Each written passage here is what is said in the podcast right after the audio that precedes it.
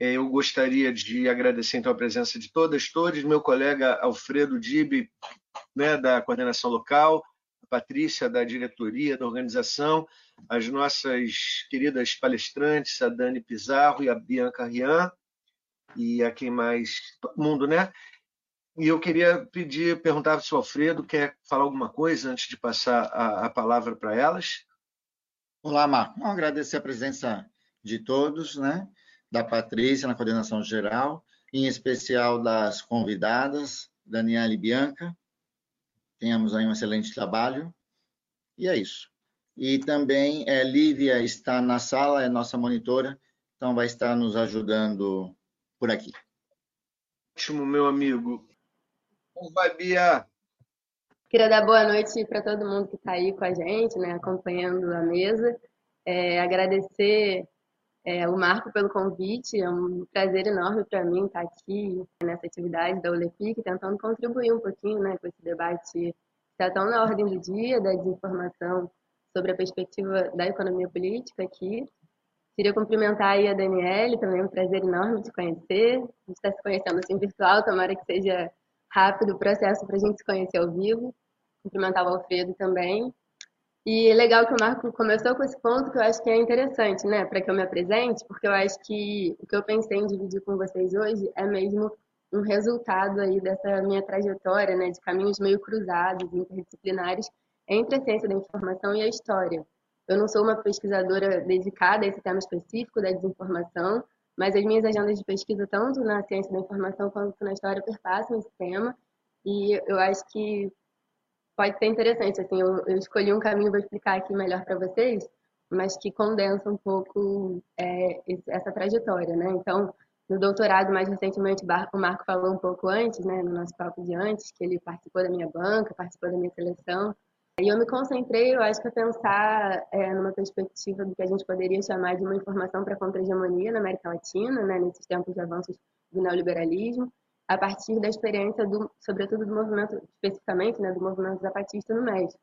Mas antes disso, entre a iniciação científica, meu mestrado, né, graduação, iniciação científica e mestrado, eu fiquei envolvida muito tempo em algumas pesquisas sobre a nossa última ditadura, né, que se deu a partir do golpe de 74, que a gente sabe que foi um momento de muita violência, de, assalto armado à democracia, mas eu acho que também foi um momento que a gente precisa é, pensar mais sobre essa perspectiva, né, que foi um momento muito decisivo para a reconfiguração do Estado brasileiro a partir de orientações do que a gente poderia chamar de um capitalismo monopolista, né, dependente e associado. E eu acho que esse processo é, que reverbera até hoje, né, com muita força na, na, nossa organização social, teve na desinformação aí um instrumento muito importante.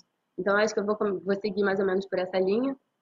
Queria abrir um parêntese para defender primeiro essa concepção de desinformação com a qual eu vou pensar ao longo da exposição, que a gente sabe que existem muitas disputas em torno desse tema, né, desse conceito atualmente. O Marco, inclusive, fazer uma propaganda aí mas ele fez uma apresentação muito legal, né, numa mesa com o Pablo, que está divulgada até pelo canal do Bix, está lá para quem quiser consultar. E ele falava sobre, sobre isso, né, sobre as muitas apreensões que estão ligadas, que tiveram ligadas a esse termo da desinformação ao longo do tempo. Mas eu queria demarcar aqui primeiro que eu vou tratar como desinformação aquilo que se faz com uma intencionalidade, né? Uma intencionalidade de enganar o público se faz de uma maneira deliberada, então. Então, não necessariamente a partir de uma notícia totalmente falsa, né, de algo totalmente falso, mas também a partir de argumentos envesados, parciais, muitas vezes descontextualizados, né, ou às vezes é, a partir de um hibridismo mesmo entre uma notícia falsa e um fato, né, e que tem mesmo como, com esse objetivo causar um certo desarranjo de informação na sociedade. Então, é, é legal, eu acho que porque é o termo que ficou mais usado, né, que está na boca de todo mundo é o termo das fake news, mas eu acho que é importante a gente diferenciar isso a partir da desinformação, porque a desinformação amplia mesmo esse, esse conceito, né, e faz com que a gente pense a partir de uma maneira mais complexa é, esse debate da desinformação. Essa ponderação não é individualmente minha, né, vários pesquisadores que trabalham com esse tema já vêm apontando nessa linha. É, eu ressalto, sobretudo, as contribuições de uma pesquisadora que é ligada ao coletivo Intervozes, ela também é professora da Universidade Federal do Ceará. Ela teve em alguma mesa aqui já do, do Congresso da Olepic, eu acho que na semana passada, é Helena Martins. E que acabou de lançar um livro muito interessante, que eu indico também para todo mundo. É, eu tive um pouco de contato, é, e eu acho que é muito interessante para a gente pensar esse debate sobre a informação e as comunicações ao longo da história, que chama Comunicações em Tempos de Crise. E ela faz, é, eu acho que de maneira muito acertada, é, esse debate sobre a questão da intencionalidade para pensar esse tema, né? mostrando como os grupos que tanto ontem como hoje se valeram e continuam se valendo da desinformação para promover seus projetos políticos, né, e também seus ganhos econômicos, né. Então, são grupos que fazem isso de maneira intencional e realmente procuram causar esse desarranjo e a falta de discussão na sociedade. Assim, é, acho que é importante a gente pontuar também que é óbvio que existem muitas pessoas que vão reproduzir notícias falsas, né? A gente está vendo tudo que vem acontecendo e às vezes, não necessariamente por uma intencionalidade deliberada, mas o que eu estou querendo destacar aqui é, sobretudo, quem organiza essa disseminação de desinformação, né? Então, é preciso que a gente distinga mesmo é, os produtores, né? Eu acho que para usar os termos do Gramsci, a gente poderia falar nos orgânicos, né? Nos intelectuais orgânicos, diferenciar, né? É, esse processo de produção das pessoas que repassam essa informação. Né? Então, fechando esse parêntese e voltando ao meu ponto, né? Que eu acho que eu vou começar falando sobre a ditadura, esse processo de reconfiguração. Eu acho que é importante, eu quis fazer isso, né? Pensei em fazer esse movimento e voltar a pesquisas anteriores, porque eu acho que é muito válido a gente retomar esse debate da desinformação no Brasil é, a partir de uma perspectiva menos pontual, menos imediata, né? Tentando entender justamente a quem, né, e a que essa desinformação tem servido historicamente, porque às vezes é muito sedutor que a gente atrele, né, essa propagação de desinformação só a questões políticas atuais, né? A gente está vendo os grupos políticos ligados ao Bolsonaro, a eleição do Trump também nos Estados Unidos, que são é, deflagrações muito, muito grandes assim, desse processo, mas eu acho que é interessante a gente pensar a partir de uma perspectiva de uma duração um pouquinho mais longa, né? É, a partir de uma da, da, história mesmo, né? Pensar com a história e a partir de processos mais complexos que também são não se associam apenas à política, mas também estão ligados de maneira com, de maneira muito é, muito forte com as questões econômicas, né? Com os ganhos econômicos que advém dessa propagação de desinformação, né? E que, como eu disse antes, cumprem um papel fundamental na organização tanto da sociedade como do Estado brasileiro há bastante tempo, né? Então, pensando nesse contexto da década de 60, eu acho que vale começar lembrando que naquele momento a gente tinha uma situação de guerra fria, né? Como pano de fundo para muitas das coisas que aconteceram naquele momento. E eu acho que, obviamente, esse não é um fator é, finalizador para a gente explicar os golpes de Estado na América Latina, mas é algo que é muito importante, né? Porque que deve ser considerado, sobretudo pela ingerência, pela enorme ingerência, né, da embaixada dos Estados Unidos na política interna brasileira naquele momento. Já existem muitos estudos sobre isso, né? Sobre a Operação Brother inclusive. Então, acho que é um, um dado que a gente tem que ter aí na cabeça. Internamente a gente também tinha uma convergência de crises, né? Eu não vou conseguir explicar isso de maneira muito detida, que o nosso tempo é restrito, mas a gente tinha uma crise política, basicamente, desde a eleição do, do Jânio Quadros, né? E que se agrava com a renúncia do Jânio e a ascensão do, do Jango, que era alguém muito mais ligado né, às agendas democratizantes. E a gente tem também um processo de crise econômica que é marcado é, por grandes pressões inflacionárias, né? É, decorrente mesmo desse processo que eu falava anteriormente de internacionalização da economia brasileira, que é impulsionado a partir do governo JK já, né? E nesse momento apresenta sinais de crise.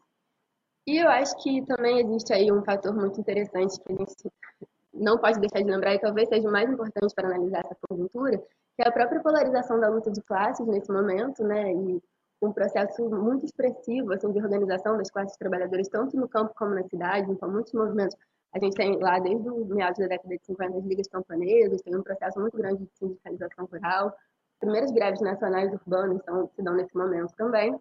E, a partir disso, né, por outro lado, a gente tem um recrudescimento das formas organizativas das classes dominantes, né, da classe dominante, principalmente é, dessas frações ligadas ao capital transnacional, né, que se internalizam na, na economia brasileira, como eu falei, a partir dos anos 50.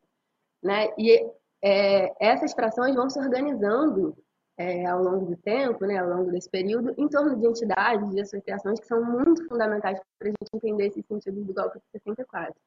Então, eu fiz toda essa análise aqui de conjuntura, né, que é muito rápida também, muito limitada, mas para concluir que, embora hoje a gente ouça ainda muito falar sobre o caráter autoritário da, das Forças Armadas, né, do golpe que teria sido eminentemente militar, ou muitas vezes quando a gente escuta que foi um golpe civil-militar, o sentido desse civil é geralmente esvaziado, é, eu queria deixar também esse debate né, de que, embora essa ação golpista de pegar em armas tenha sido sim conduzida pelos militares, toda a trama do golpe, todo o processo de articulação constituiu também um movimento de mãos dadas né, entre militares e as classes dominantes no Brasil, apoiados pelo imperialismo norte-americano. Então, eu acho que isso deve ser sempre muito bem lembrado. Né? E isso faz com que a gente consiga olhar para esse processo, começar a olhar para esse processo como uma parte, como parte de uma dinâmica mais ampliada do capitalismo brasileiro, né? Assim como devem ser feitas essas devidas relações entre os núcleos da política, né, e os núcleos do poder econômico também que se organizavam já de maneira vigorosa naquele momento e, acabam, e começam a ganhar cada vez mais espaço a partir desse golpe a partir dessa ditadura. Então, é, existem muitas referências importantes, né? vou citar só algumas aqui. Tem o trabalho do Demian Mello, que é um historiador que vem falando disso há muito tempo, qual eu estou dialogando muito nessa fala. A professora Sônia Regina de Mendonça, da UF, tem um GT Empresariado e Ditadura, a Mani que acabou de botar aí uma mensagem, né? É, golpe empresarial militar. Então, eles estudam isso, né? todas essas frações de classe que participaram muito ativamente do processo de golpe da ditadura. Então, são inspirações importantes, mas eu acho que é, todos, todos esses trabalhos que eu citei aqui, eles é, são inspirados por uma obra que é muito importante e que é, é, de um cientista político uruguaio, mas que traz uma contribuição é, fabulosa assim, para a historiografia brasileira né, e para todo mundo que queira pensar esse processo. Eu estou falando desse livro aqui, que é 1964, não sei se está dando para ver, A Conquista do Estado, Ação Política, Poder e Golpe de Classes. E é, do René Dreyfus, né, já falei o nome do autor, é resultado da tese de doutorado dele, esse livro, e ele vai começar a fazer uma apreensão muito minuciosa, né, muito detalhada desse processo, e ele vai mostrando ao longo do livro quem foram realmente esses conspiradores, vai reconstruindo as suas atividades e, sobretudo, vai sublinhar o papel fundamental de instituições fartamente financiadas por esses interesses empresariais nacionais e estrangeiros, que eu estou chamando né, de bloco multinacional e associado, e que articulam e coordenam toda essa conspiração. Essas instituições podem ser associadas mais ou menos ao que a gente conhece hoje por think tanks, né? E ele vai analisar, sobretudo, o papel do IPES, que é o Instituto de Pesquisas e Estudos Sociais, e do IBAD, que é o Instituto Brasileiro de Ação Democrática, né? Os nomes são realmente... Enfim, mas essas entidades, né, elas é, tiveram como um dos recursos mais importantes né, para essa campanha de, de desinformação que elas começaram a, eu acho que a fabricar na sociedade a partir desse momento, a partir de uma relação muito próxima com a mídia privada, né? E o Drake vai falar muito bem sobre isso. Eu, inclusive, separei um trechinho, daqui a pouco eu vou ler para vocês, mas eles começam mesmo uma campanha de desinformação a partir dessa mídia, né? A partir desses parceiros da mídia. Muitos deles fazem parte dessas instituições e um processo pra, pela desestabilização do Jango, né? Pela construção de um consenso em parte da sociedade brasileira por uma solução golpista e também para a implementação de uma ampla reforma administrativa do Estado que favorecesse o interesse desses empresariados, né, que essas instituições concentrem, e isso aconteceu, né, muitos ipesianos, por exemplo, assumem funções importantíssimas no aparelho do Estado, né, e eu acho que o, o Dreyfus vai mostrar isso de maneira fundamental, tem um capítulo, e eu separei aqui, né, que é o capítulo 6 do livro, que se chama Ação de Classe, Ação de Classe da Elite Orgânica, a campanha ideológica da burguesia. E ele vai trazer uma ampla relação de jornais, de jornalistas, de grupos de mídia, né, que vão estar em diferentes partes do país a serviço desse golpe. E aí eu separei aqui uma, um pedacinho, ele diz: o IPES conseguiu estabelecer um sincronizado assalto à opinião pública, através do seu relacionamento especial com os mais importantes jornais, rádios e televisões nacionais, como os Diários Associados, poderosa rede de jornais, rádio e televisão de Chateaubriand, por intermédio de Edmundo Monteiro, seu diretor-geral e líder do IPES a Folha de São Paulo, do grupo de Otávio Frias, associado ao IPES, o Estado de São Paulo e o Jornal da Tarde, do grupo Mesquita, ligado ao IPES, que também possuía a prestigiosa Rádio Eldorado de São Paulo. Diversos jornalistas influentes e editores do Estado de São Paulo estavam diretamente envolvidos no grupo de opinião pública do IPES. Entre os demais participantes das campanhas incluíram J. Dantas, do Diário de Notícias, a TV Record e a TV Paulista, ligadas ao IPES através do seu líder Paulo Barbosa Lessa o ativista ipesiano Wilson Figueiredo, do Jornal do Brasil, o Correio do Povo, do Rio Grande do Sul, e o Globo, das organizações Globo, do Grupo Roberto Marinho, que também detinha o controle da influente Rádio Globo, de alcance nacional. Eram também feitas em Globo notícias sem atribuições de fonte ou indicação de pagamento e reproduzidas como informação factual. Dessas notícias, uma que provocou um grande impacto na opinião pública foi que a União Soviética imporia a instalação de um gabinete comunista no Brasil, exercendo todas as formas de pressões internas e externas para aquele fim. Ou seja, né, a gente tem aí é, realmente um exemplo de desinformação muito explícita, né, que tem a ver com esse plano de fundo da Guerra Fria, em que essa desinformação vai se radicalizando e é disseminada né, por esses meios de comunicação tradicionais, né? Então hoje a gente atrela, se a gente atrela muito o debate da desinformação muito mais às plataformas digitais, é importante olhar historicamente para ver que isso acontece há bastante tempo, né? Então eram vários artigos, manchetes muito espalhafatosos com coisas desse tipo, né? Programas radiofônicos, eles inclusive os epesianos produziram alguns curta-metragens, hoje dá até para ver isso no, no, YouTube, que eles passavam nos horários de sessão, no intervalo das sessões de cinema, né? É, na hora do almoço, nas fábricas, enfim. E esse tipo de, de, de, informa, de desinformação é que era colocado a partir daí, né? Então, coisas assim que eu acho que não vale nem a pena repetir, mas depois é legal se vocês quiserem ver esses, esses cursos no, no YouTube. Então, a gente tem aí um cenário que essas empresas né, de comunicação, que principalmente hoje é, vão se apresentar como porta-vozes da imparcialidade, da neutralidade, é, já naquele momento são disseminadores desse desarranjo, como eu dizia anteriormente, né, de uma desinformação intencional.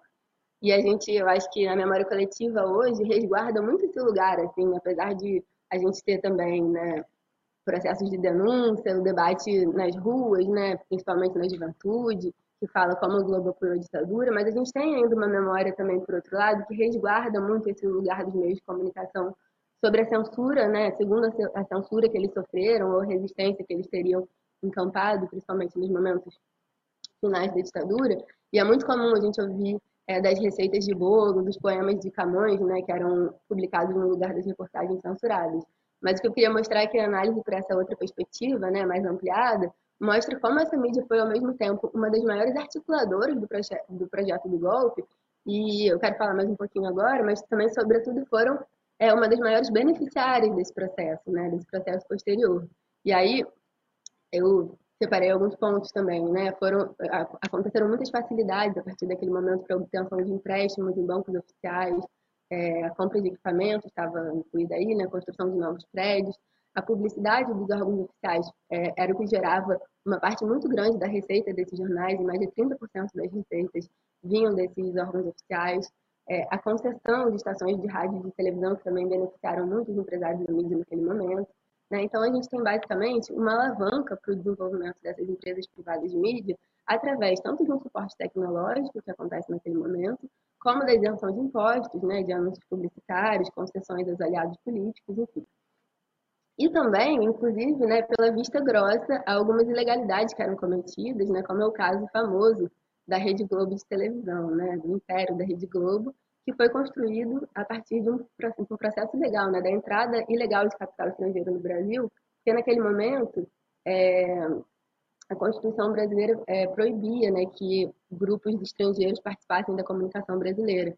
Então, e o, o, a, a, Rede Globo foi construída a partir de um acordo com uma rede norte-americana, Time Life, né, e isso é, esse processo durou um pouco tempo, mas devido a essa colaboração muito grande desde o início da ditadura do Globo, né, é, em 69, finalmente, a Rede Globo pôde se instalar e ela salta né, de três emissoras em 69 para 11 em 73 e esse número só vai crescendo. Então, o que era uma empresa jornalística, a gente pode dizer de, de porte pequeno, né, secundário, até aqui no Rio, foi, foi auxiliado pelos militares né, e auxiliou os militares também. E por conta desse processo, acabou se tornando o mais poderoso grupo midiático do país, né? Como a gente sabe.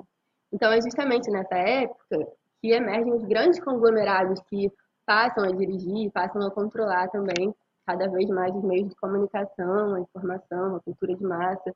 É, o trabalho do Bolanhos, César Bolanhos, né, pesquisador que eu acho que muita gente aqui conhece, ele fala bastante disso né, no trabalho dele de, de mestrado, ele vai mostrar como de 65, nesse período entre 65 e 70, a gente tem uma passagem de um mercado que é relativamente competitivo, né, no, no, nas mídias, né, para outro que é car caracteristicamente é, oligopolizado mesmo, né, concentrado, centralizado. Então, a televisão, por exemplo, que até 69 ela era um, um veículo mais regional, né, com uma estrutura de comercialização e até de estratégias de propaganda, assim, muito aquém dessa, da necessidade dos anunciantes, passa por um processo muito grande de transformação, de modo que, a partir de 69, né, quando inaugura, quando a, a, se inaugura né, esse projeto da ditadura de uma rede nacional de televisão para, enfim, integrar o país, né, a informação e a cultura se tornam, de fato, é, mercadorias em que a produção passa de um ramo que passa a atrair grandes capitais né, e vai se estruturar a partir dessa forma moderna dos oligopólios. Então, ao longo desses 21 anos de ditadura e depois da democratização com o avanço do neoliberalismo, o que a gente tem é um processo em que a mídia vai assumindo cada vez mais essa feição de oligopólio, né? E junto disso a gente tem a desinformação cada vez mais crescente, né? Justamente porque a diversidade se torna cada vez menor, né? E geralmente os projetos de organização do Estado que vão agudizar essas desigualdades também têm sido muito úteis, né? Aos ganhos econômicos desses grupos privados monopolistas. Então, é, o que a gente tem agora nesse cenário de 2020, eu não caracterizaria como algo novo, né? Por mais que eles sejam muito ligados, quando a gente fala assim no cotidiano, mais ao debate sobre as plataformas. Né? O que eu queria mostrar é justamente que a desinformação existe há muito tempo e ela continua funcionando baseada nesse poder de monopólios sobre o conjunto da população, e cada vez mais, né? E o que a gente tem agora, de fato, são é, formas um pouco diferentes de operar essa desinformação, que estão relacionadas, é claro, né, essa difusão muito rápida, muito generalizada das mídias digitais, é, e que, enfim, vão possibilitar ecos muito grandes dessa desinformação de maneira muito veloz, né? E também é, o X da questão, assim, dessa forma de operação, né, que é uma forma muito mais direcionada de atuar a partir da coleta massiva mesmo de dados, né, com processamento muito rápido. Então, como eu falei anteriormente, apesar de eu não ser uma especialista desse tema da desinformação num cenário novo de plataformas digitais, mas para mim é, é bem evidente assim que a partir desse olhar tanto da história como de, da economia política, né, em diferentes proporções, obviamente, a gente tem a reprodução da mesma lógica da falta de diversidade, né, da preocupação muito mais com o lucro privado e não com a construção assim de um espaço coletivo saudável, democrático, né, que atue para a felicidade, para a emancipação humana, né? Muito pelo contrário, acho que é um cenário muito diferente do que, por exemplo, a gente imaginou uns anos atrás, quando a internet passou a fazer mais parte do cotidiano das pessoas, em que a gente imaginava aquela grande praça pública, né, e que as pessoas se encontrariam ali e os debates aconteceriam. É, acho que é muito importante a gente reconhecer que, obviamente, existiram impactos bastante positivos, né? E a gente tem, é, eu, por exemplo, estudei o movimento zapatista, né, que é enfim, considerado o primeiro movimento social a usar a internet para furar mesmo esse bloqueio dos meios de comunicação tradicionais. E, enfim, no Brasil, na América Latina, a gente tem também uma expressão muito grande dos movimentos sociais se apropriando da rede e conseguindo é, ter mais visibilidade né, no debate público, que antes não tinha. Mas o que a gente percebe é que, justamente, né, num determinado momento em que esse mundo do www, que a gente pensava no, na figura do navegador na internet, acaba ficando cada vez mais confinado a essas plataformas, né, esses oligopólios que vão se formando. Então, apesar de a gente ter até uma diversidade de informação na rede, né, uma diversidade maior que não é produzida apenas por poucos meios, né, mas muita gente começa a produzir, a gente tem no processo de circulação, né, uma restrição que, enfim, faz com que novamente o acesso a esses a essas vozes diversas, né, e enfim, esse espaço mais democrático acabe sendo muito prejudicado, né? Não vir, gente, falando muito rápido.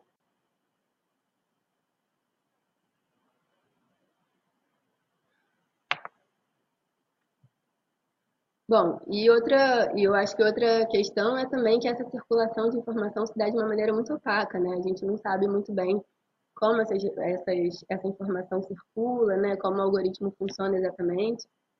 Então, o que se sabe é que realmente a publicidade funciona como um grande eixo, né? Então, novamente, essas plataformas elas sobrevivem empurrando mais e mais mercadoria para a gente, né? Então, para que o negócio, isso já acontecia antes, né? Mas para que o negócio ficasse mais efetivo, né? A fórmula do sucesso foi justamente como eu comentei é, anteriormente, passa a ser essa captura dos nossos dados, né? Dos nossos dados privados que vão sendo direcionados para os ganhos econômicos, né? E aí isso inclui, inclusive, é, operações conjuntas, seja de maneira orgânica ou a partir de uma vista grossa mesmo, é, de grupos políticos, de candidatos que se utilizam dessa desinformação para obter seus objetivos, né? E, enfim, por mais antidemocráticos que eles sejam.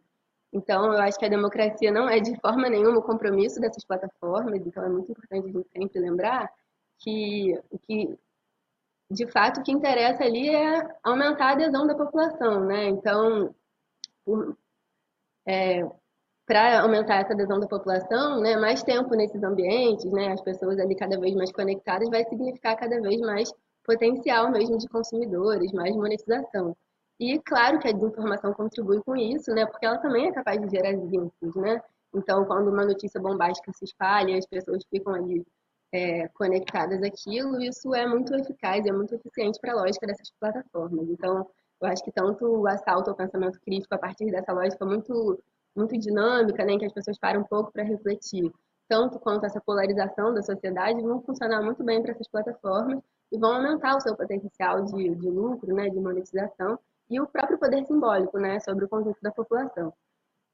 Então, eu acho que para fechar, né, depois de todo esse percurso, passando pela ditadura e, enfim, mostrando como esse momento que é, é, começa a se abrir após uma reestruturação da economia brasileira e com o avanço a partir do neoliberalismo, a gente acaba chegando a esse cenário mais recente, né? E eu acho que, que é importante a gente olhar para essa desinformação disseminada agora, a partir das plataformas, é, obviamente não como uma repetição, mas é acho que como um fenômeno que vai reunir dinâmicas que são estruturadas mesmo, é, são estruturadas, acho que para lembrar do Bourdieu, a gente poderia falar que são estruturadas pelas estruturantes da sociedade capitalista, né, e do modo de produção capitalista ao longo da história. Então, eu acho que a partir desses novos meios, é, essas dinâmicas vão encontrar, por conta desse, dessa dinâmica, né, dessa dinâmica maior, dessas formas mais rápidas de operar, é, a gente tem aí é, as crises se agudizando, né? Um processo muito drástico de desestruturação mesmo do, do Estado social, por mais parcial que ele tenha sido, mas que foi conquistado com muita luta, né? Com muita, enfim, com muita organização ao longo da história. Então, eu acho que tanto no cenário de 64, como no golpe de 2016, que depois da Dilma, e também no processo de eleição do Bolsonaro, a gente assiste novamente a, uma, a um processo de informacional orientado, né? Eu acho que isso é importante que às vezes a gente faz um debate como se fosse a mesma coisa, né? As pessoas que vão repassar, aquela figura que fica ali repassando, só repassando desinformação, repassando fake news. Mas eu acho que é importante a gente olhar é, por cima, né, para essas fábricas, né, para esse processo industrial de desinformação que tem a ver com as pessoas que vão lucrar mesmo com esse processo, né? E isso vai abrir espaços muito profícuos, né, para que medidas anti-povo é, continuem a ser disseminadas né, como soluções milagrosas, é, movimentando essa reposição permanente de mecanismos de, de, de destituição, de concentração de riqueza né, e de avanço da acumulação capitalista. Então, é, eu acho que a gente tem aí os resultados, alguns dos resultados disso, né, a PEC do teto que passa, e, e passa como algo que vai, é importante, né, que vai melhorar a economia, então a gente limita os gastos para saúde e para educação, altera o regime fiscal da Constituição, e isso passa como uma medida milagrosa que vai resolver todos os nossos problemas. E a outra série de reformas, né, reforma da Previdência, reforma administrativa, reforma tributária que começam a ser pautadas agora, enfim. Né, eu acho que para parafrasear o Salles e para fechar, enquanto isso a boiada do capital vai passando, né, o povo vai perdendo seus direitos, a desinformação é, não tem sido enfrentada, eu acho que a partir dessa lógica mais ampliada de olhar para o poder absurdo desses monopólios, é, dessa concentração. A gente tem, agora que as eleições estão chegando, a gente tem debatido muito algumas ações, né? as, as próprias plataformas apresentam algumas ações, mas eu acho que a grande questão, né, que é o debate ampliado sobre a concentração é, dessas plataformas precisa ser feito, assim, é urgente, eu acho que é um debate urgente para todo mundo que está pensando ciência da informação, que está pensando em informação, né, e que a gente vai precisar enfrentar aí na, na agenda dos próximos tempos. Acho que é mais ou menos isso, gente. Obrigada.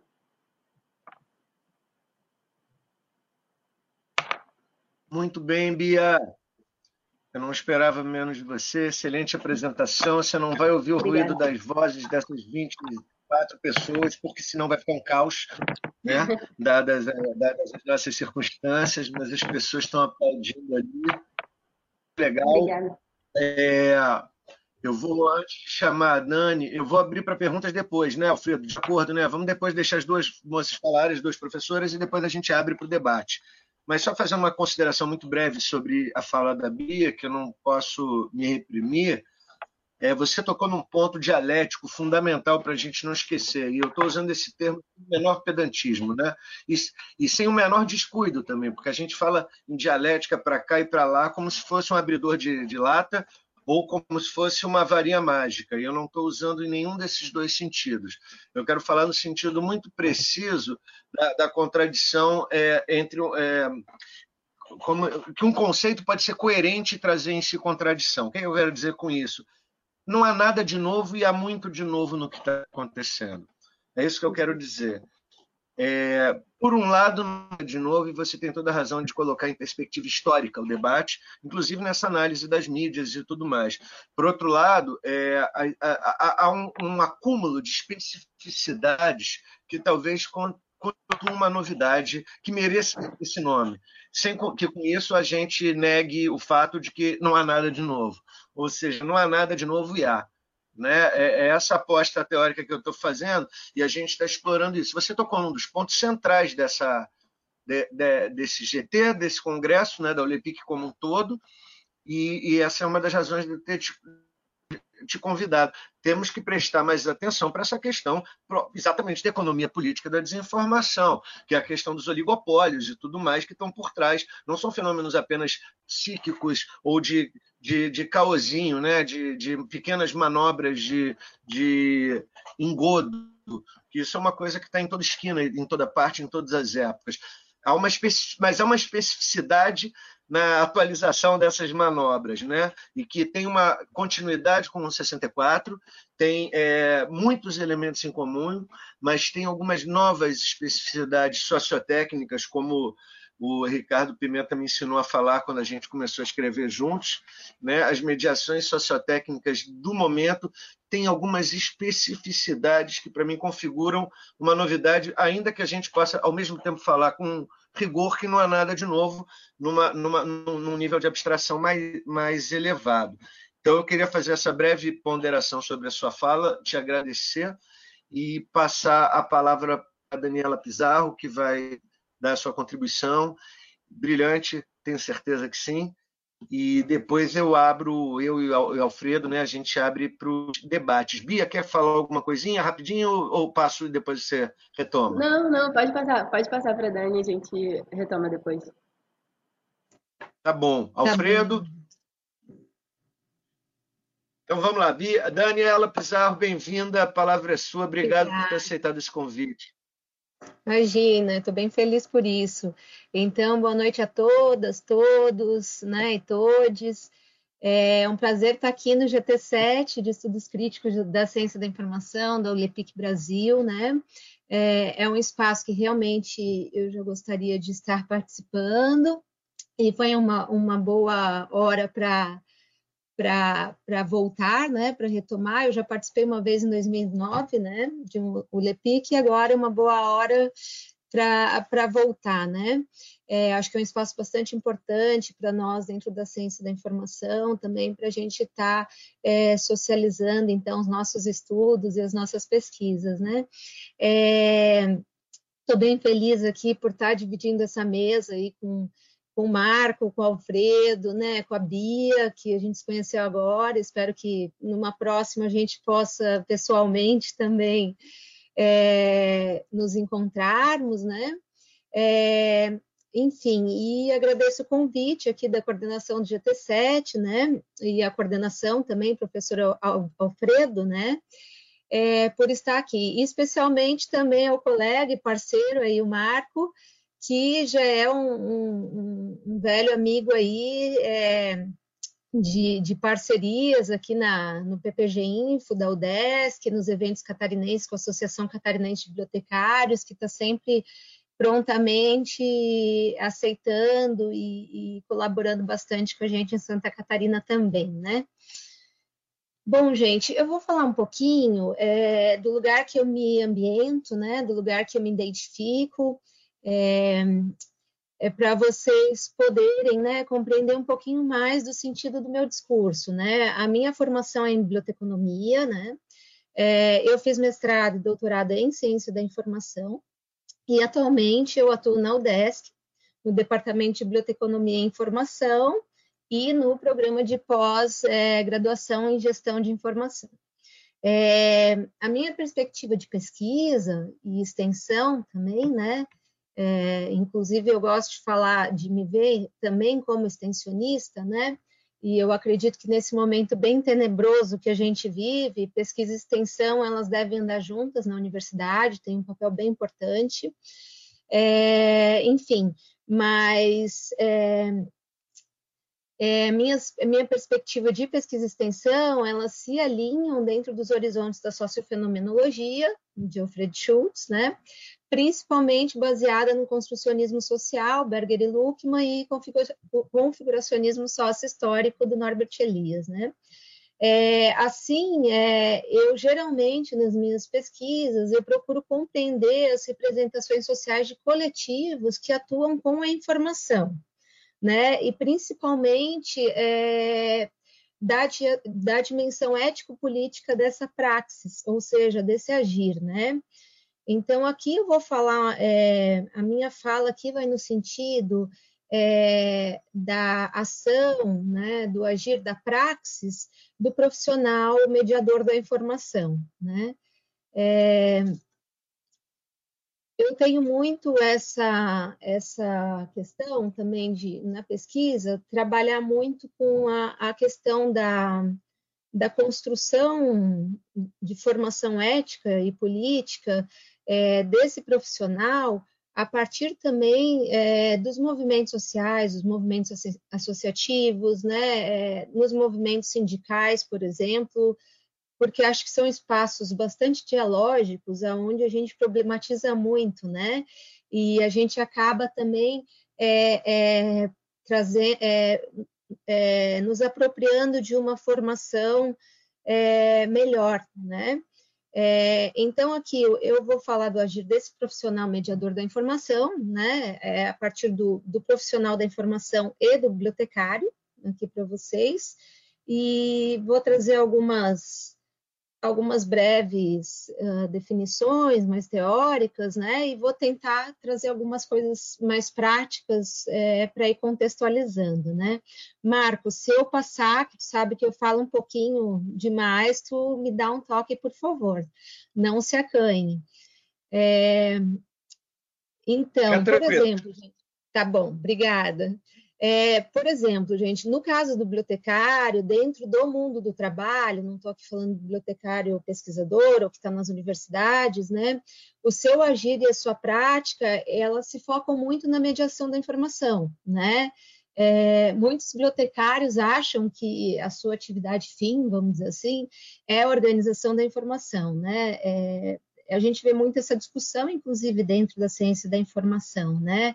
E, e, eu não tenho esse posicionamento, né? Eu acredito que a gente organiza a informação como atividade meio para sim poder é, mediar a informação como última finalidade, né? Porque o nosso agir ele é voltado para a pessoa que tem a necessidade de informação, que tem uma necessidade social, né?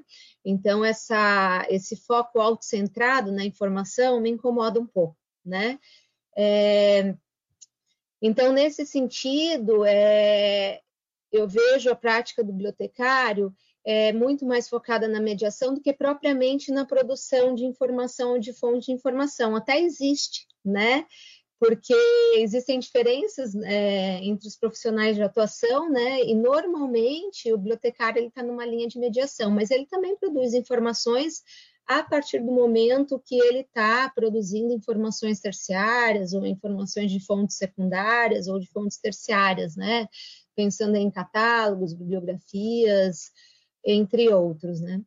É, portanto, é, mas voltando aqui à questão da mediação, né? E aqui eu trago bastante a, a querida Henriette Ferreira Gomes, né, que tem, eu gosto muito do, do trabalho que, que ela tem feito com a mediação da informação, que o Oswaldo é, de Almeida Júnior também faz, né, É, eu trago aqui a mediação como ação central que coloca a informação em favor do, do desenvolvimento de um protagonismo social, como a própria Henriette menciona, né?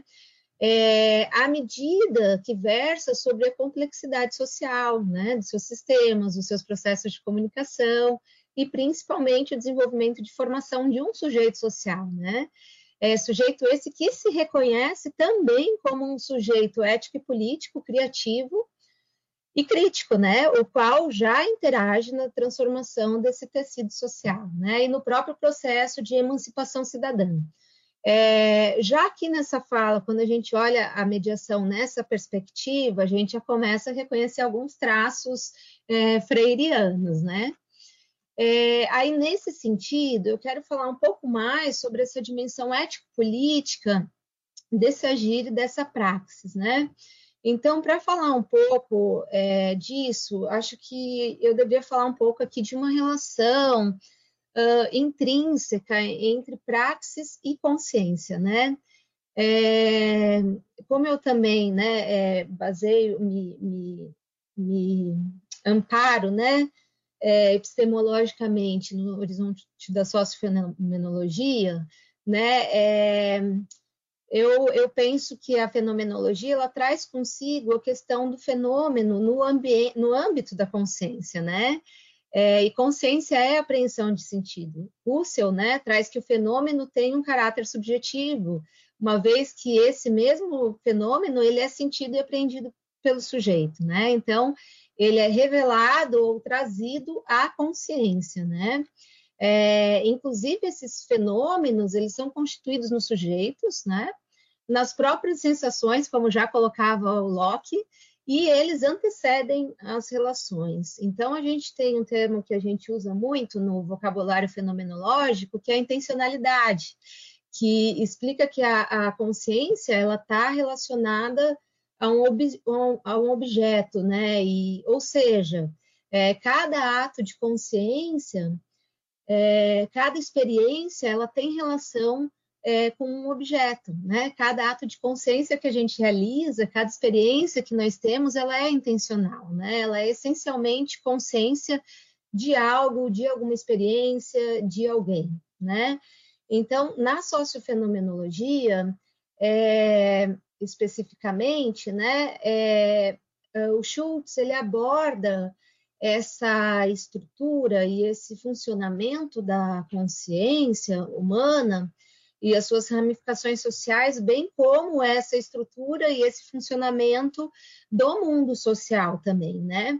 É, então eu consigo, né? É, já isso, isso, é algo que eu também gostaria de me aprofundar mais para frente, que eu acho que essa, essa abordagem sociofenomenológica, né, eu não estou falando ali da fenomenologia de Hegel ou, ou, ou praticamente a de Russell, né, eu estou falando de, de Schultz enquanto sociofenomenologia, né, que o Schultz traz um pouco o estudo é, do Hegel e do Weber também, e, ela tra e ele traz um pouco essa ação subjetiva, né, mas eu acho que o, a própria sociofenomenologia, eu acho que tem algumas interlocuções que a gente pode fazer com a com o próprio com a própria teoria crítica marxista, né? Então isso é algo que me interessa aqui bastante, me aprofundar nisso, né?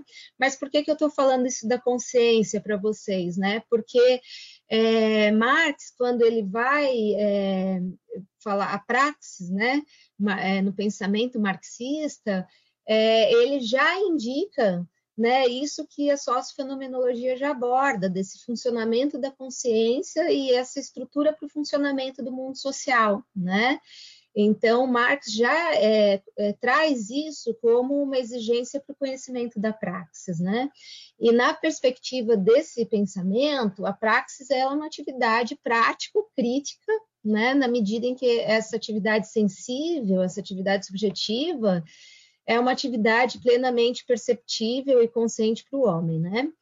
É, já em Pedagogia do Oprimido, a gente vai, vai ver a, a praxe né, na, na, no olhar freiriano, que vai numa direção de uma reflexão sobre uma ação em determinado contexto, em determinado lugar, espaço, né, com vistas à transformação da realidade dos processos de resgate e de formação da, da própria humanidade, né? Então, o Freire ele agrega praxis um caráter ético-político e possibilitador do processo da conscientização dos sujeitos, né? Então, caráter esse que orienta, inclusive, ações sobre o mundo da vida, né, com vistas à sua trans transformação, com vistas à transformação da realidade e, inclusive, a produção da história, né.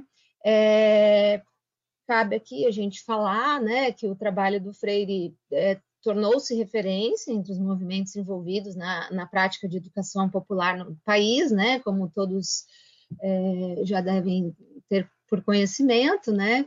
É, as, o trabalho dele tinha características uh, notáveis que eram perspassadas pela simplicidade, né, é, pela coerência entre as práticas cotidianas e as próprias é, perspectivas teóricas, né, e pela defesa da necessidade da conscientização é, das camadas populares, né. Então, esse método é, freiriano surge, esse trabalho freiriano, vamos dizer assim, surge como um instrumento de atuação para diversos grupos e movimentos sociais envolvidos na luta por políticas educacionais é, voltadas não só para adolescentes e jovens, mas para adultos e letrados e pela construção de uma sociedade é, mais justa, né? Então, assim, após essa Após essa breve reflexão sobre praxis, é, eu queria voltar aqui à mediação da informação como uma ação central dentro do protagonismo social e na sua amplitude ético-política enquanto praxis. Né? praxis. É, eu destaco aqui, né, até isso é, uma, é algo que a Henriette ela, Ferreira Gomes né, e o próprio Berger e Luckmann uh, que são estudiosos do configuracionismo é, social, eles também convergem um pouco nessa, nessa, nessa interlocução aqui, né? Então, eu destaco que toda experiência humana ela é dependente das práticas de, de comunicação, né? O conhecimento ele só se legitima é, na comunicação, né? É, nessa, nesse processo que é um processo de transmissão cultural, é um processo dialógico, aí a gente já também é, já volta um olhar para Freire, quando a gente fala né, desse processo dialógico, é, envolvendo um processo de compartilhamento, que é um processo é, objetivo a partir do que eu expresso, a partir do que eu tive consciência, né? Um, é, aí eu estou falando de um processo subjetivo e depois a partir do que uh, dessa apreensão de consciência eu também me manifesto de uma forma objetivamente objetiva, né? Então a partir dessa intersubjetividade, os sujeitos envolvidos é, nesse compartilhamento acabam gerando é, significações, né, acabam gerando tipificações, e nesse sentido, Berger e Luckmann né, falam que é, é, assim se dá a construção social da realidade, né? Então, por essa razão, a ação mediadora ela é compreendida essencialmente é, como uma ação pautada na dialogia, tá? Uh, analisando aqui também a perspectiva do agente mediador da informação, é, gostaria de destacar né, é, é, que ele medeia instâncias sociais, a, a própria Henriette traz muito isso, né? Ele não só está mediando instâncias sociais, mas como de, dispositivos culturais, sujeitos sociais, né? E a gente compreende que ele também é um protagonista do processo de mediação, e a atuação dele, ela se dá no encontro motivado por suprir necessidades é, de informações de outras pessoas, né? É, necessidades sociais, né? Se dá motivada também, né? Essa atuação se dá motivada também por carências, uh, por uh, por desejos, né? Enfim, competências, experiências e saberes, né?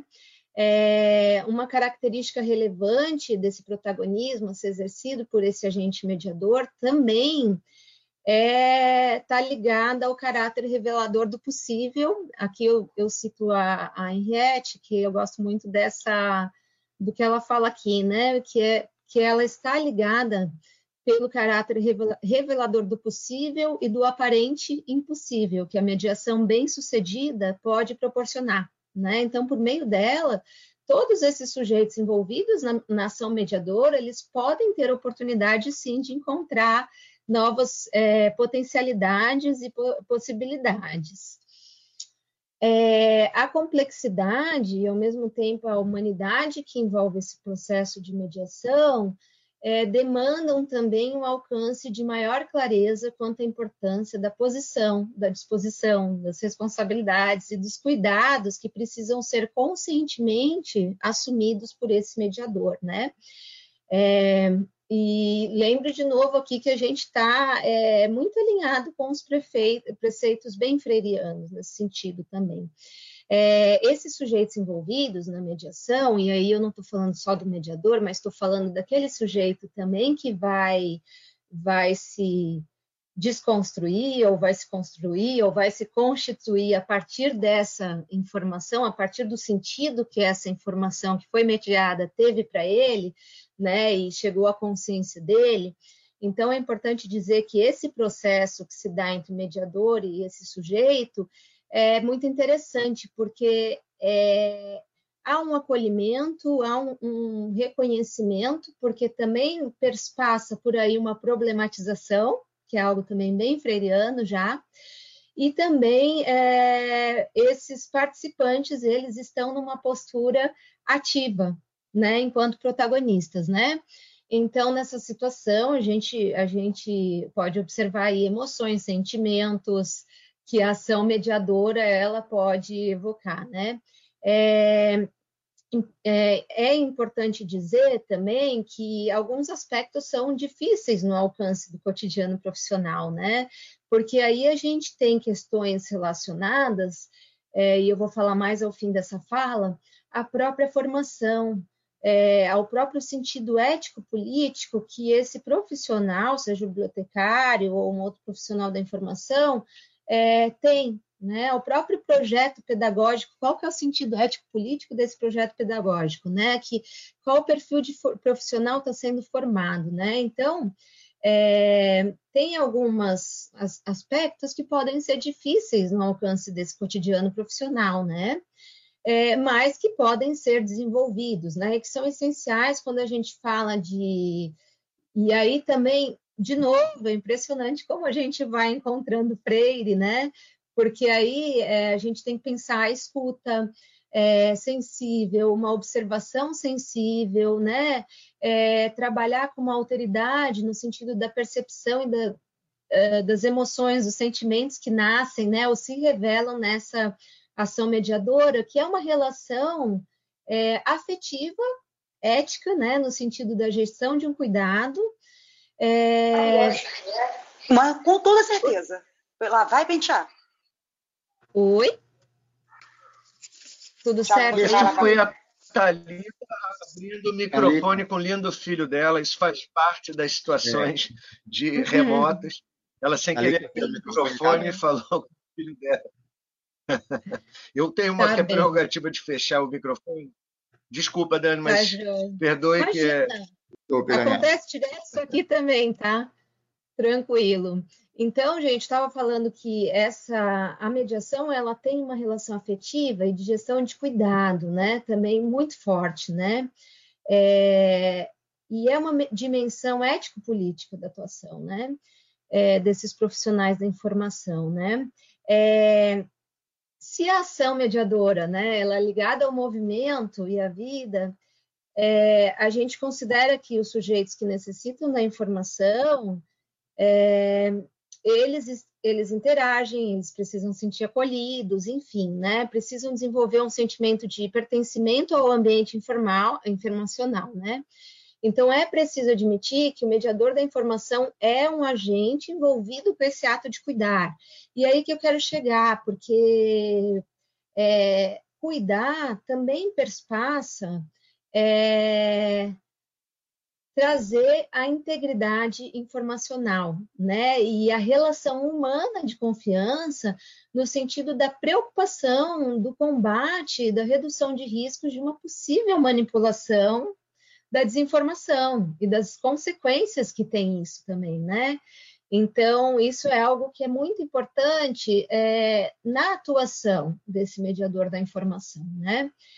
Além disso, tem outra questão, né? Que eu acho que isso a gente não, não a gente poderia discutir mais, mais à frente, tal, mas que acho que a gente tem que ficar atento, porque também é uma, uma linha tênue né, entre na ação do mediador, entre interferência e manipulação. Então vejam que é uma é uma ação que não é tão simples, né? Que exige até um autoconhecimento do, do próprio mediador é, para estar tá possibilitando é, ser autoritário nessa relação, para estar tá preparado para é, trabalhar esse espaço de qualidade de confiança é, e tudo mais, né? Nessa, nessa questão voltada, então, à, à apreensão de consciência, né? Que é possibilitada através dessa mediação da informação. É, então, eu queria ressaltar que muito do que eu falo aqui é baseado nos estudos da Henriette, do Oswaldo, como eu já falei, que são é, bibliotecários, docentes e pesquisadores da área da CI, né, e trazem a mediação da informação é, numa relação, é, numa tríade né, de informação, comunicação e educação, e dentro de uma perspectiva crítica da ciência da informação, né? É, o que eu gosto muito nesse grupo aqui, né, que a gente fala estudos críticos da ciência da informação também, né? Então, isso me agrada muito, né? Então, é, essa praxis da mediação informacional, ela é um elemento, eu quis trazer um pouco ela para vocês, porque eu acho que ela é um elemento muito importante no combate à desinformação, né? É, e esse combate, né, que eu chamo essa contramola que resiste aí, ela se dá é, em algumas vias que eu destaco aqui, né, e que, que são a própria alfabetização freiriana e a competência crítica em informação, né, então são áreas é, que estão intrinsecamente correlacionadas. É, vale a gente lembrar aqui que a concepção freiriana de educação, né, na qual as finalidades, os conteúdos, as ações é, estão articuladas para possibilitar uma humanização e uma libertação dos sujeitos, né? É, na medida em que se contribui na orientação de políticas curriculares, né, trazendo aí um novo, um novo horizonte de possibilidades e para a emancipação humana a serviço da transformação social, né? Então, para o Freire, é, Paulo Freire, o que possibilita essa ação livre e criadora também, né, e que também é determinadora de condições de existência é o desenvolvimento de consciência. Então, aqui a gente cai de novo na consciência, né? É, então, é, é, a partir disso, esse sujeito ele é capaz de aprender criticamente a realidade, né? É, não é tão simples o que a gente, é, é, na prática, isso porque envolve todo um movimento dialógico, um movimento de construção, né? É, mas é um, um, trabalho e um modelo que funciona, né? Mas a gente também tem que estar tá, é, preparado também para realizar isso, né? É, por isso, também, né, o Paulo Freire já criticava esse tipo de informação, que muitas vezes é o tipo de informação é, que prevalece dentro desse é, capitalismo científico, é, científico e nos projetos políticos pedagógicos de muitas graduações e de muitas universidades, nos seus projetos institucionais, né? É, que é um ensino muito mecanicista e voltado muito para uma técnica, né? É, então, assim, o, o, Paulo Freire já criticava esse tipo de educação, né, que ele chamava de educação bancária, que não permite uma formação de consciência crítica, né? Aliás, que até permite, mas há um déficit nessa formação de consciência crítica, nessa formação de consciência ética política do, do profissional, né? É, o Paulo Freire diz que os estudantes eles são estimulados a memorizar conteúdos, né? Aquilo que todos nós já vimos, né? E, e, a educação, né? O que ele chama de educação bancária, porque passa a ser uma simples transferência de informação e conhecimento, né? Então, nesse sentido, é, o pensamento freiriano supera essa concepção de, de educação bancária quando formula as bases para uma educação libertadora, né? uma educação para a prática da liberdade, fundamentada na ação dialógica, aonde se substitui o autoritarismo presente na escola tradicional por um diálogo democrático nos diferentes espaços, nas diferentes vivências, né, e nas diferentes formas de aprendizagens, né? É, essa educação libertadora, ela tem fundamentalmente como objetivo desenvolver essa consciência crítica, né? É, capaz de perceber os fios que tecem a realidade e superar a ideologia da opressão, à medida que os protagonistas do processo são sujeitos da educação, né, é, que não são só estudante, é, não, só, não são só professores, e sim professores e estudantes, como no caso da mediação, né? É um processo que se dá é, de forma interativa e participativa entre o mediador e, a, e o sujeito é, que está ali é, com a necessidade informacional ou social, né? Então, por isso, só para terminar essa parte aqui, é, eu estou com medo de me alongar aqui, é, importante para a gente trazer a problematização, né? Porque a problematização, ela, na perspectiva freiriana, ela é fundamental, porque ela exerce uma análise, uma análise crítica das relações, da, sobre a realidade das relações entre o ser humano e o mundo, né, o que requer que esses sujeitos, durante esse processo, por, um, por meio dialógico, é, eles se voltem para uma reali realidade mediatizadora, né? E olha só aí como a gente entra também na mediação informacional, né? A fim de transformar essa realidade, né? E que o, o, que é possível só por meio de um diálogo, né? Então, eu não tenho dúvidas de que esse ímpeto é, questionador e transformador aí, inerente a esse pensamento crítico freiriano, incomoda muito os detentores aí do movimento tecnocrático e, e desestruturador que as lideranças financeiras exigem, né? É, embora o Paulo Freire tenha escrito pra, por outro contexto, né, sua proposta pedagógica, é, isso permanece ainda é, muito coerente e, e, e, tem uma correlação muito grande com a, a, a, área de, da competência crítica da informação, né, e dos próprios estudos críticos em informação. Então, aqui eu, só queria fazer um, um adendo aqui, porque é, antes do, é, a partir da década de 70, mais ou menos, começou a surgir nos Estados Unidos é, um novo termo entre bibliotecários, né, é, que foi traduzido aqui no Brasil como competência em informação ou competência informacional e tal, é, e que visava é, trazer essa, esse conjunto de habilidades para acessar, entregar adequadamente uma informação, que a informação fosse uma ferramenta também democrática, enfim.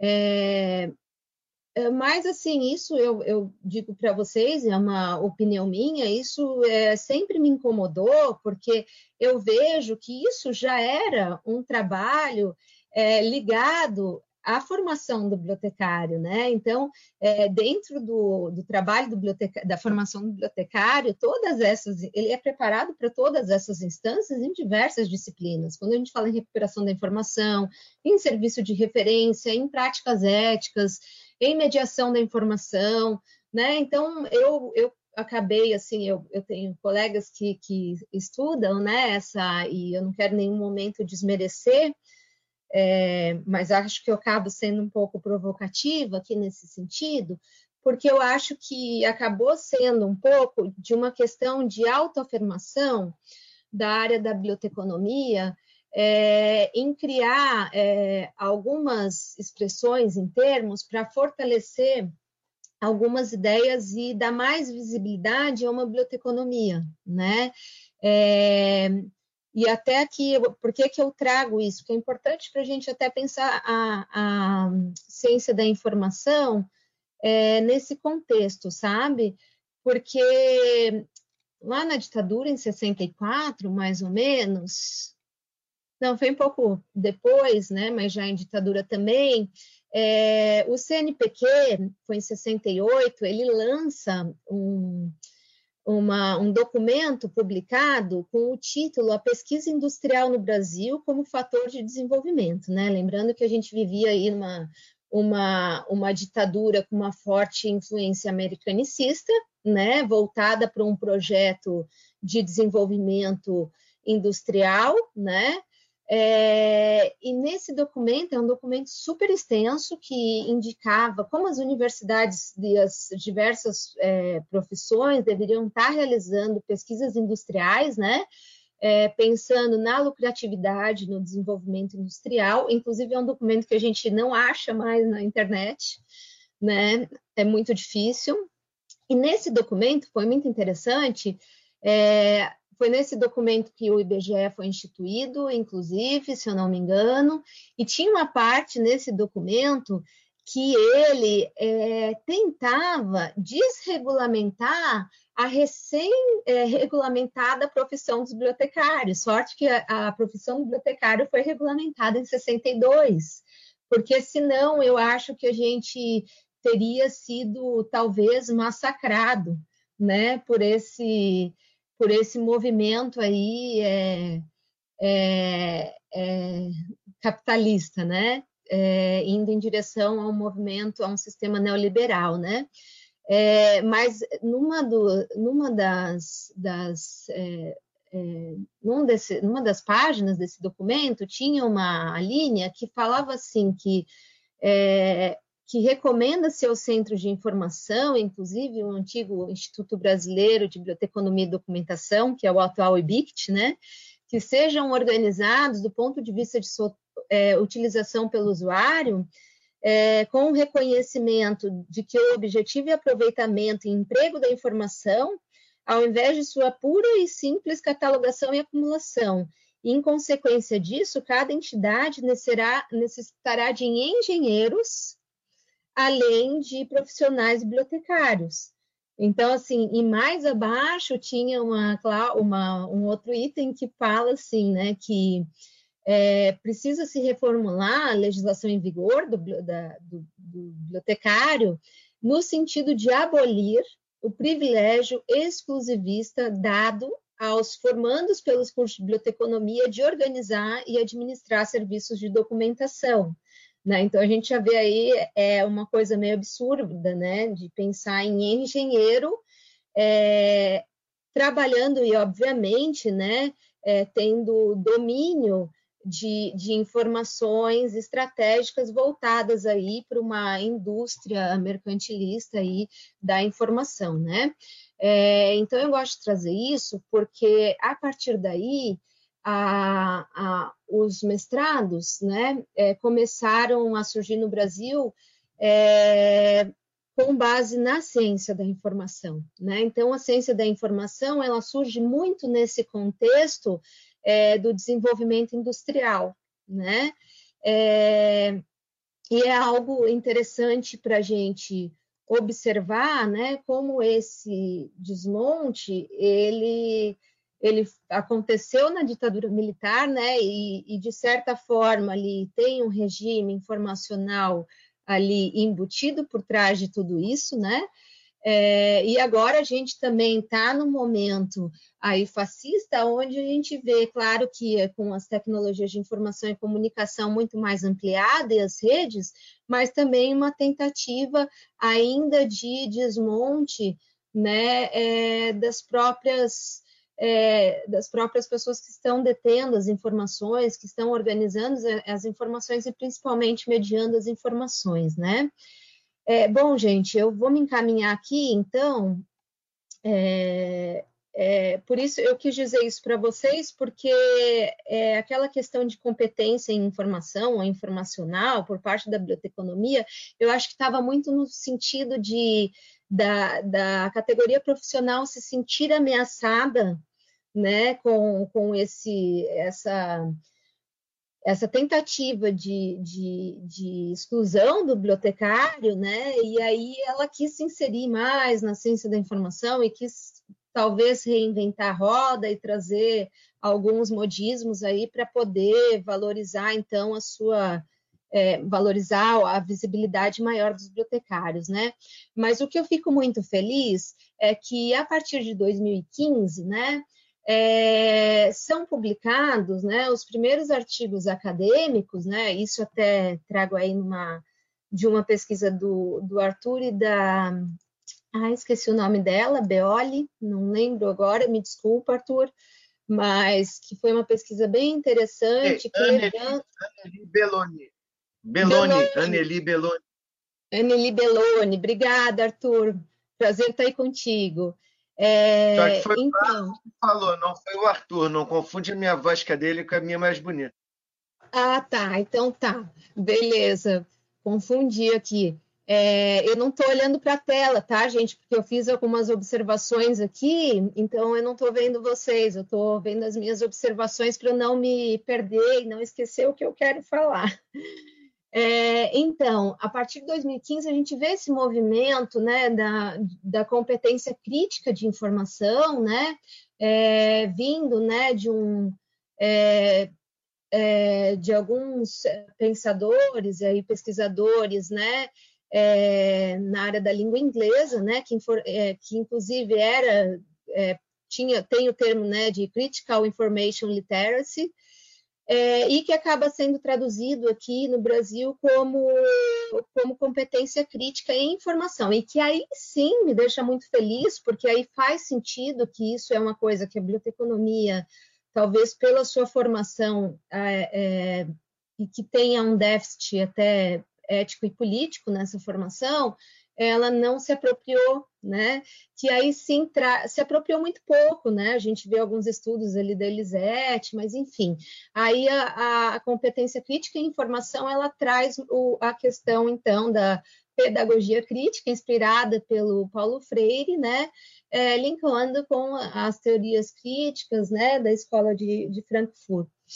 Então, é, nesse sentido, essas aproximações epistemológicas são bem interessantes, né? É, e aí sim, eu, eu, compartilho e gosto muito é, desse olhar para competência crítica e informação, né? Principalmente esse olhar que está tendo na ciência brasileira, da ciência da informação brasileira, né? É, não só da competência crítica e informação, mas dos estudos críticos em informação, e que a gente vê aí um grupo, né, é, que inclusive está aqui, né, é bastante, que eu admiro bastante, que é o Schneider, o, o Arthur, né, o Saldanha também, o, o, o Ricardo, né, que estão, então, é, fazendo trabalhos bastante importantes com o devido aprofundamento, no sentido também de desenvolver esses diagnósticos mais críticos sobre os regimes de, de informação que prevalecem, né? E que são é, hegemônicos, né? Então, é, e, né, e aí também, então, é, nessa, nesse trabalho de, de abordar também temas bastante relevantes, como a desinformação, pós-verdade, circulação de fake news, né? E tecendo, então, essas críticas é, a esses. É, é, tentando trabalhar de uma forma contra-hegemônica, né? É, a, a, é, realmente voltada a esses obstáculos que acabam, então, é, é, inviabilizando a autonomia dos indivíduos num ambiente informacional, né? É, então, fico bem feliz é, por isso, né? É, eu vou me adiantar aqui, porque eu acho que meu tempo já deve estar esgotando, né? Então, a, a, a Deixa eu ver se eu queria falar mais alguma coisa aqui. Ah, não, tá. É, a competência crítica em informação, ela também vai prezar o sujeito, né? Prezar que esse sujeito se constrói de uma maneira também crítica, né? E não de uma forma massificadora, né? É, é, sai daquele modelo de instinto de rebanho que o Nietzsche falava, né?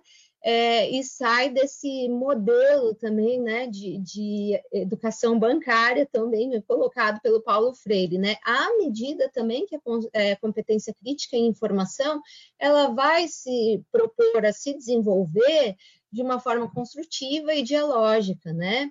É, e pensando assim numa abrangência né, do conhecimento é, por parte dos indivíduos é, incentivando esses indivíduos a também problematizarem, né, refletirem é, e pesquisarem, né, não caírem só naquela coisa dada e, e, pronto, né? E aí eu acredito e memorizo e não questiono, né? Então é um movimento que, que acaba trabalhando de uma forma educativa, né? Num sentido bem é, freiriano também. É bem, é, é, eu consegui é, fazer muitas associações, né? É, então, eu digo aqui que a competência em informação é uma, uma forma de resistência, né? De, de contramola, né? Eu estou falando em contramola porque eu pus o título aqui dessa fala, né? A contramola que resiste, né? Então, é uma, uma forma de resistência, de contramola, né, em, em relação a esse regime informacional hegemônico, né, é, contra essa indústria da informação, né, que, que até aqui trago o próprio Marco, né, quando diz que tudo isso obscurece a própria compreensão do conflito, dos interesses envolvidos, né, e esse obscurecimento acaba também é, alimentando uma ideologia dominante, né? E esse conjunto de discursos legitimadores, então, é, neoliberais, capitalistas, né? Que tem na incompetência da informação, né? É, das maiorias, o seu principal aparato ali, né? Então, eu gosto muito dessa dessa fala aqui do Marco, porque eu acho que resume bem é, o que tem, é, o que a gente observa, né? Por fim, gente, é, a atuação ético-política do mediador da informação, é, ela deve estar alinhada com os preceitos da, da educação freiriana e da competência crítica em informação, né? Então eu vejo aí uma, uma tríplice, né? É, é, uma correlação tripla aí que, que deve ser é, bem, bem pensada, assim, né? Na formação desse profissional, né, mediador da informação. É, e o combate da desinformação vai começar com essa atuação ético-política, né, com a formação desse, desse profissional, né, é, com a formação de consciência desse profissional, de uma consciência ético-política, né, porque a gente tem aí é, várias dimensões da atuação, né, técnica, estética, enfim, é, todas estão interligadas, inclusive a atuação ético-política, né? O, é, qualquer direcionamento que a gente faça já é um direcionamento ético-político, né? Agora a gente precisa pensar é, em qual sentido ético-político que a gente quer para fomentar justamente tudo isso que a gente vem conversando aqui, né?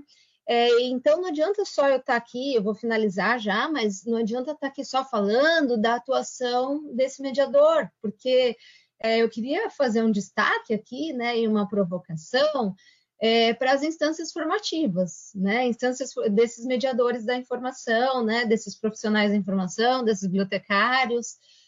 É, essas instâncias mediadoras, elas não são é, formativas, elas não são só é, escolas, né? A formação de um profissional, ela se dá também a partir de sindicato, de associação, enfim, né, a própria associação deveria ter um, é, um, espaço político da categoria profissional e a própria associação deveria discutir as demandas desse profissional é, com a universidade na hora de se construir um projeto político-pedagógico. Mas o que acontece é que a própria universidade ela dialoga com o, com o, o, uh, o próprio mercado para construir esses projetos políticos pedagógicos. Então, daqui a pouco a gente está, daqui a pouco não, então a gente está totalmente é, sujeito a essa, a essa, a essa questão do mercado, né?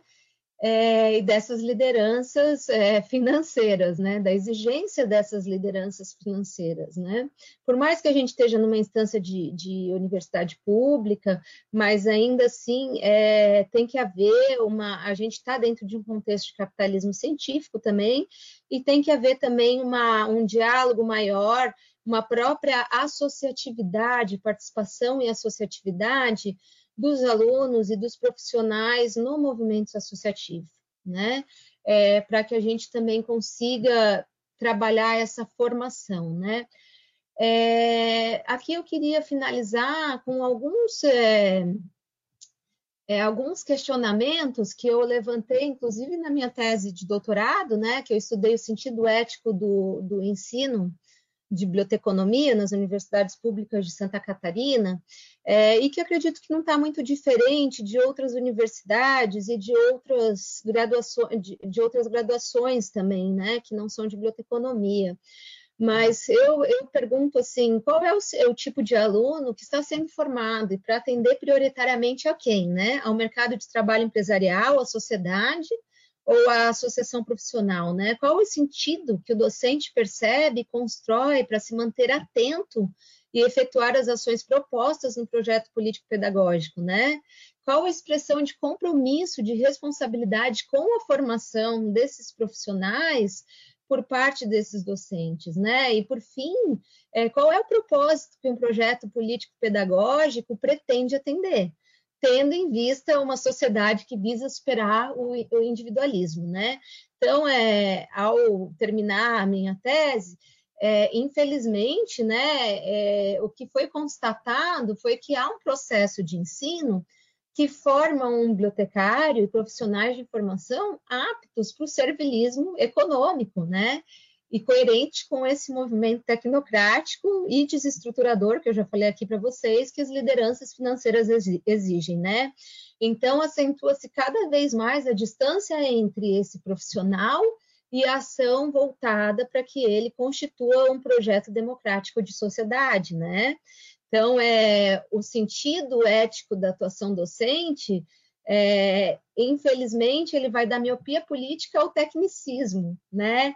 É, sendo que é, ele deveria ir né, de uma concepção de educação freiriana para a liberdade e da competência é, crítica da informação, né? Seria isso que, que eu defendo, né? Então, para terminar, mesmo agora, né? Eu trago um, um, um poema do João Apolinário, né? Musicado pelos Secos e Molhados, que eu acho que, que define muito esse momento, né? E define muito o que a gente vem fazendo e vem enfrentando, e, e a própria questão que a gente está debatendo e que foi debati, debatida aqui nesse GT, né?